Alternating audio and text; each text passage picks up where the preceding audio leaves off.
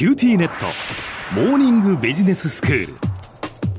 今日の講師は九州大学ビジネススクールで産学連携マネジメントがご専門の高田仁先生です。よろしくお願いします。はいよろしくお願いします。まあ先生最近はその大手企業とスタートアップとのそのオープンイノベーションというのが活発化されていて、はい、でもまあそれと同時にそのスタートアップに対して大手企業が不利な行為を要求するような事例も出てきているということが、うん、まあ、公正取引委員会から報告されたわけですよね。はい、そ、ね、そのことについて前回お話しいただきましたけれども、今日はその続きですね。はい、そうですね。まあ、要は大手企業の方はですね、優越的地位の乱用ということで、まあ、これが独禁法に引っかかる可能性もあるよということを、うんまあ、公正取引委員会はまあある意味釘を刺すような意味でこの報告書っていうのをまず発表したわけなんですけれども、えー、今回ですねまず最初はですねスタートアップに出資をする人たち、まあ、会社からですね不利な行為を要求されたっていう事例をちょっとご紹介したいと思います。はい。例えば、まあ、出資してもらった会社から守秘義務契約を締結しないまま営業秘密の開示を要求をされたりですね、うん、事実上のアイデアを他の出資先のスタートアップに開示されちゃってでそのスタートアップが競合する製品を販売しちゃったとか、うん、そういうこう問題が報告されてるわけですね。はい、それから出資者っていうのはスタートアップの株式をお金を払って買うわけですけれども、うん、よく買取請求っていうのをつけたりするんですね。これスタートアップ側でちゃんと買い戻してくださいと。で意に沿わない場合に買取請求をちらつかせるという、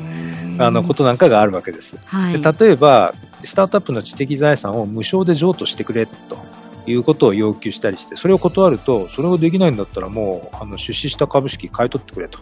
いうようなことを言われちゃったり。する。まあ、そういったの無理強いとも見られるような事例っていうのも、まあ、残念ながら報告されてるわけです。そうなんですね。やっぱ出資する側とされる側とのこう力関係が出てしまうというかですね。そうなんですね、えー、まあ、結局ですねなんでスタートアップはこういった納得できない要求を飲まざるを得ないのかっていう実はちょっと興味深いのはですね、はい、なぜこの要求を飲んだのかっていうことに対しての回答が一番多かったのはですね、はい、取引先、まあ、つまりあのオープンイノベーションの連携相手とか出資者ですけどもこの取引先から取引への影響を示唆されたわけではないが、うん、今後の取引に影響があるんじゃないかって自社で判断したと。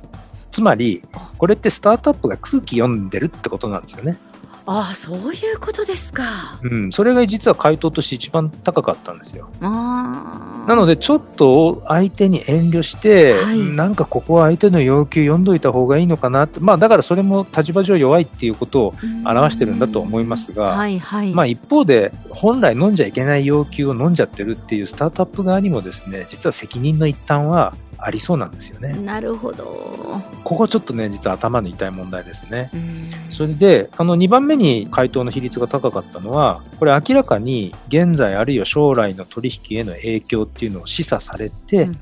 まあ、その結果受け入れざるを得なかった。もうこれは直接やっぱり影響あるわけですから、はい涙を飲んで受けれるかみたいな まあ話なんだと思いますね。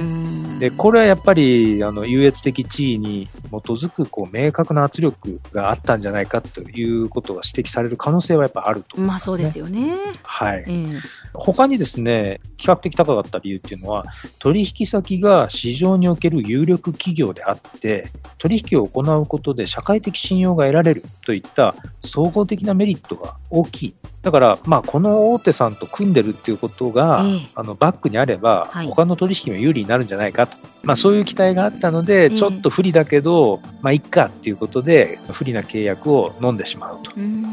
まあ、やっぱり他社との営業がプラスになったりですね、社会的な信用力が増すっていうことが、大手ともうすでに組んでますよなんていうことは、プラスに作用するわけですね。ただ、長期的に見ちゃうと、やっぱり取引先との力関係ってアンバランスな条件で契約しちゃうと、単なる発注者と下請けの関係に陥っちゃって、うん、本来であればやっぱりイコールパートナーであるはずなのに、うん、そういった健全なパートナーシップが維持できないっていう可能性もあるんですよね。はい、で、あと、あの、重要な理由としてはですね、もうすでに進行中のプロジェクトがあって、その途中での条件変更だったので、やっぱり事業継続の観点からもう取引を続けざるを得なかったと。まあ、それで不利な条件だけど飲んじゃったっていう、まあ、そういうことなんですね。今更どうしようもできないっていうところがあるっていうことですね。そうなんですよ。今までやってきたことを全部ゼロにしちゃって、で、また新たなパートナー企業、他社を探して、そことまたネゴシエーションして、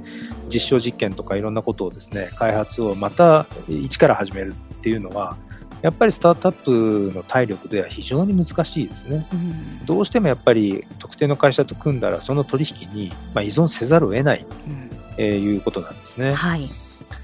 まあ、こういったこう問題ってまあたくさんあってですね、これどうやって解決できるんだろうか、うん、まあ、非常に頭の痛い問題だと思います。でまずもってその公正取引委員会としては今回のような報告書の内容をこうまず広く周知すると、うん、こういうこと起こってんですよ、これはよろしくないですよと。独禁法違反だったら、しかるべき法に基づいて対処しますよっていうメッセージを発していると。いうことで、まあ、そういう不公正な取引に釘を刺したということは、まず評価できると思います。うんはい、であの今後はですね、まあ、経済産業省なんかも一緒になって、スタートアップと連携事業者の契約内容に関する問題点で具体的にやっぱりスタートアップに法務担当者がいなかったりしていないままに不利な契約の内容を知らずに飲まされちゃってるっていう可能性もあったりして、そういうことがないように契約内容に関するこう事例の収集だとか改善の方向性だとかっていうのを取りまとめると。で実際ですね経済産業省と特許庁がですねオープンイノベーション促進のためのモデル契約書っていうのをこれももう作成してインターネット上で開示してるんですね。はいえー、要は大手とスタートアップの間で不利な条件が一方的に盛り込まれないようなモデル契約書っていうのがですねちゃんと公開されてますので、これあのぜひ関心ある方ご覧になられるといいかなと思います、はい、では先生今日のまとめをお願いします。はい、えー、2020年11月に公正取引委員会が公表したま、スタートアップの取引慣行に関する実態調査報告書によって、大手の不公正な取引を防止するっていうような動きが始まったと。で、スタートアップってですね、やっぱり経済の発展とか、より良い社会づくりには欠かせないプレイヤーでもあるので、まあ、その健全な成長を社会全体で促す機運、これをこう醸成していくことは、まあ、今後ますます重要じゃないかと思います。今日の講師は九州大学ビジネススクールで産学連携マネジメントがご専門の高田恵先生でした。どうもありがとうございました。はいありがとうございました。